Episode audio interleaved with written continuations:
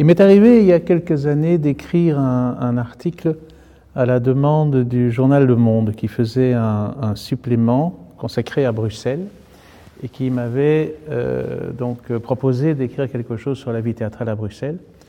Et j'avais euh, fait l'article en l'intitulant La deuxième ville de théâtre francophone au monde.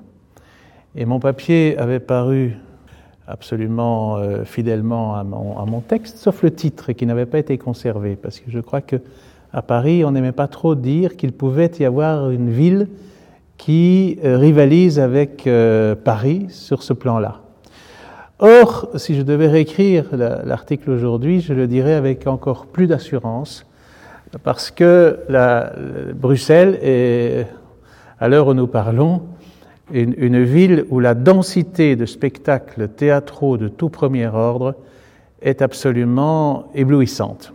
Et je vais parler de, choses qui sont à l'affiche cette semaine et encore pour quelques semaines à, Bruxelles, dans l'ordre où, euh, où, je les ai vus.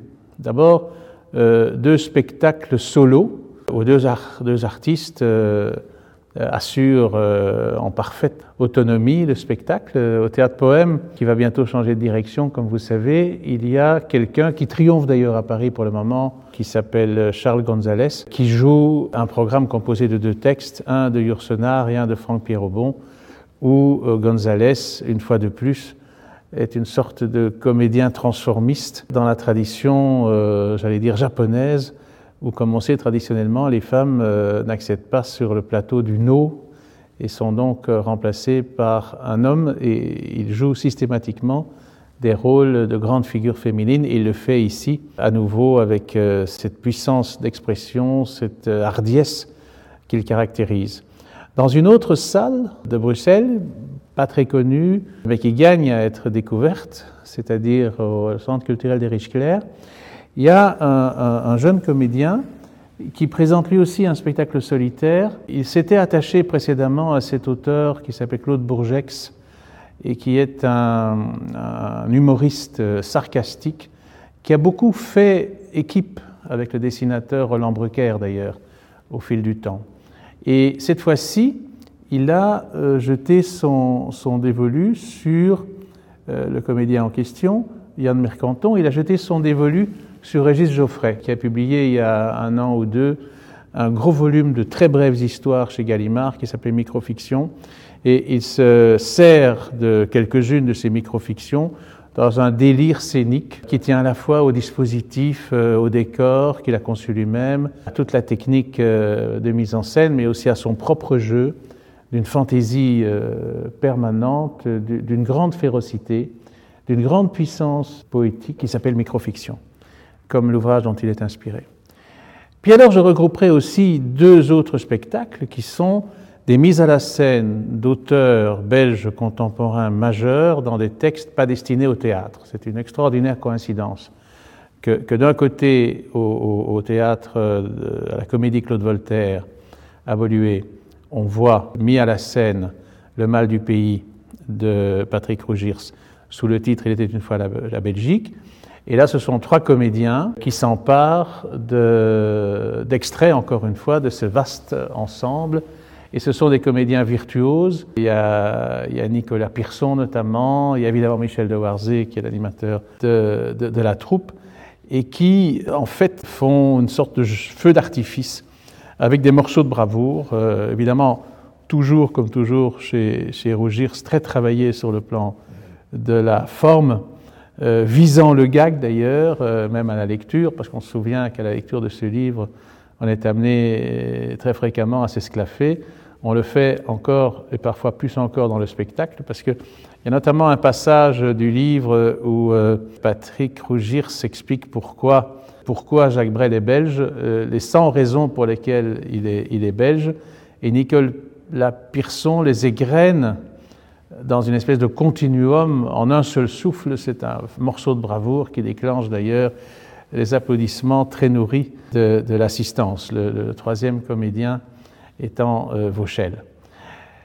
Dans le même registre, mais je dirais un, stade plus haut, euh, se joue pour l'instant ce que j'ai considéré comme un des plus beaux spectacles de la saison. Et, tout ce dont je parle maintenant est de très belle qualité, mais là vraiment ça transcende. C'est euh, la compagnie Biloxi, donc Christine Delmotte, qui fait sa version théâtrale des biographies de la fin d'Amélie Nothomb.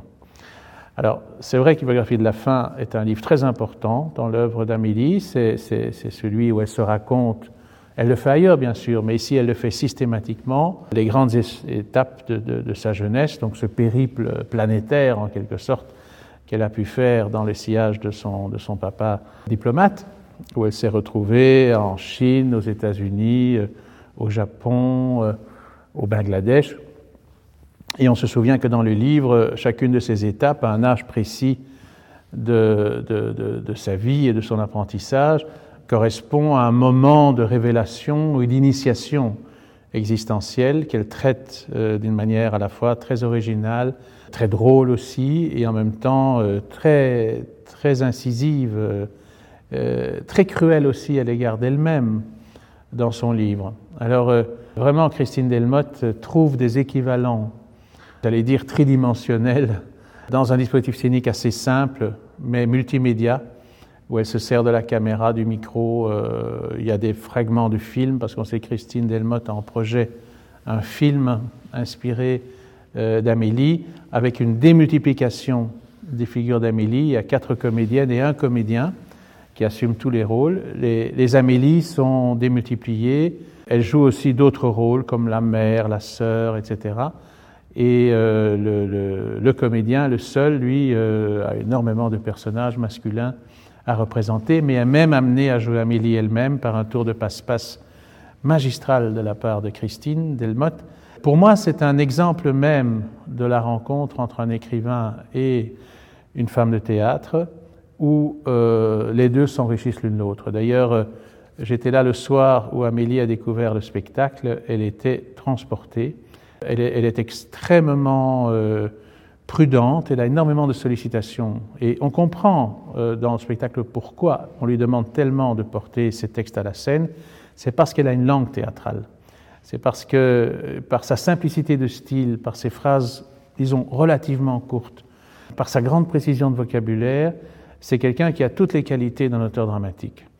Elle a d'ailleurs montré dans un texte de ses débuts qui s'appelait Les combustibles, qu'elle a fait passer pour un roman, sans doute sous l'instigation de son éditeur, mais qui est en fait une pièce de théâtre.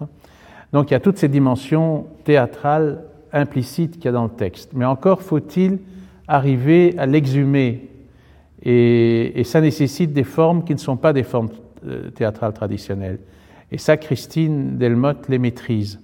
Ça donne vraiment quelque chose de fascinant, de passionnant, d'extrêmement séduisant, de très drôle. Le, public euh, qui va faire euh, un triomphe à ce spectacle, ça j'en suis sûr, euh, est ravi, quel que soit son âge. Ça, s'adresse vraiment à tout le monde et il m'étonnerait pas que ça gagne encore Amélie, encore d'autres lecteurs, parce que il commence à y avoir des gens maintenant qui disent oui mais enfin est-ce que c'est pas plutôt un auteur pour la jeunesse ou est-ce que c'est pas plutôt un auteur pour, pour lecteurs plus ou moins distraits c'est faux, parce qu'il y a des strates en profondeur dans l'œuvre d'Amélie et qui sont parfaitement euh, reconnues et mises en évidence dans, le spectacle en, question. Alors il y a aussi à l'affiche deux pièces alors traduites, euh, d'une part de l'anglais et d'autre part du néerlandais. C'est euh, une pièce au, Théâtre du Parc d'un auteur qui n'est pas tellement connu, qui s'appelle Daniel Paunal, qui est surtout un auteur de télévision, et qui a fait une, pièce sur euh, un moment, euh, moitié imaginaire, moitié vérifiable, où euh, Staline et son ministre de la Culture, Zdanov, appellent en quelque sorte au rapport deux grands musiciens du temps, c'est-à-dire Prokofiev et Rachmaninoff, et, et leur font entendre qu'ils ont tout intérêt à ce que leur musique serve davantage la cause du régime qu'ils ne le font. C'est une soirée d'intimidation en fait, où euh, le dictateur euh, et son second euh, emploient toutes les ruses de, l'intimidation à l'égard des deux grands musiciens, qui sont à la fois intouchables parce que leur réputation a déjà largement dépassé les frontières et qu'ils sont considérés comme des artistes nationaux, comme on l'était d'ailleurs à l'époque au régime, du régime soviétique, avec un statut exceptionnel évidemment. Hein. On perd de vue que le statut de l'artiste à l'époque soviétique avait des éléments qui sont très enviables aujourd'hui.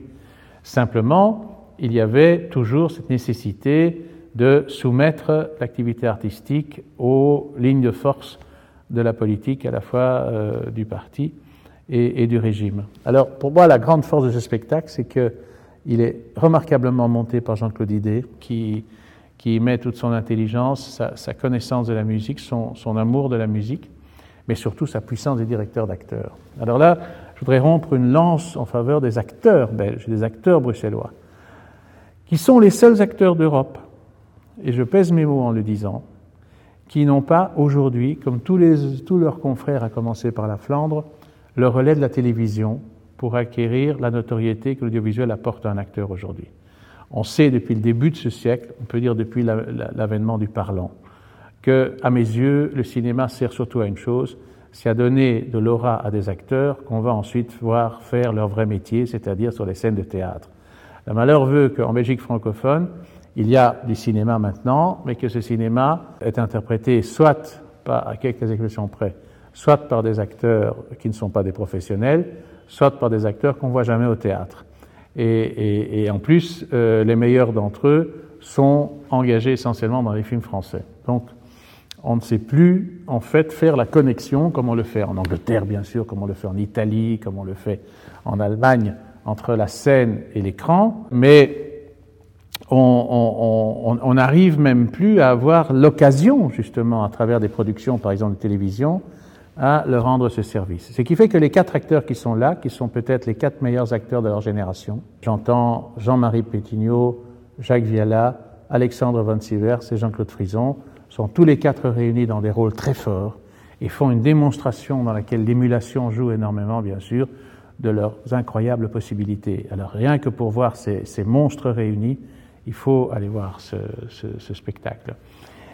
Et alors, au Rideau de Bruxelles, là se donne euh, une pièce d'Hugo Claus, euh, mise en scène par Philippe Sireuil, jouée notamment par euh, Valérie Beauchot, qui s'appelle Mort de chien, admirablement traduite par Alain Van Krukten, qui est quand même le traducteur principal de, de Klaus, et qui avait fait une très belle version de cette pièce qui a déjà été jouée jadis au Théâtre National. C'est un spectacle, comme toujours chez Sireuil, remarquablement soigné, avec des, numéros euh, d'acteurs, euh, notamment Janine Godinas euh, et bien entendu Valérie Beauchot, qui font ça avec la même maîtrise que celle de, de Philippe Sireuil. J'aurais moi un bémol par rapport à ce spectacle parce que à force de, j'allais dire, de, de, volonté non seulement de, bien faire, mais de, tendance à une sorte de perfectionnisme, on, on perd un peu la saveur et, la, vibration et, même la, sensualité du texte de Klaus, alors que ça se passe dans un bordel, euh, que, que, la personnage principal est une, est une prostituée, il y a son, son, souteneur, euh, protecteur, il y a sa mère qui a exercé le même métier avant. On s'attendrait à quelque chose quand même de plus présent physiquement que ça, mais c'est impeccable. Je veux dire, c'est fait avec un soin magnifique. Vincent Lebert a fait un très très beau décor. Tout ça. Donc ça vous donne une densité de vie théâtrale exceptionnelle. Et je citais le Théâtre National tout à l'heure, qui avait, du temps de Jean-Claude Drouot, déjà monté la pièce de, Hugo Claus, du vivant de Claus. Et on se dit, mais bon, dans cette géographie théâtrale, quelle est la place alors de ce qu'on appelle souvent le navire amiral? Où est le Théâtre National? Eh bien, qu'est-ce qu'il va faire le Théâtre National dans les semaines qui viennent? Il va ouvrir largement ses portes. Au Kunst Festival des Arts, donc à des productions venant des quatre coins du monde, à l'initiative de, ce festival euh, qui a commencé au départ une initiative flamande auquel euh, est venue se joindre une certaine bonne volonté francophone, j'entends au niveau des crédits, mais un vaste appoint infrastructurel lié au fait que, curieusement, nous sommes au mois de mai et le Théâtre national est disponible. Donc il y a une grande question. La, cellule centrale du dispositif théâtral bruxellois, en fait, est-elle en train de devenir une coquille vide? Et est-ce que les choses ne se passent pas ailleurs, à la périphérie de ce centre qui ne serait plus un centre? C'est la question que je pose au terme de ce périple théâtral.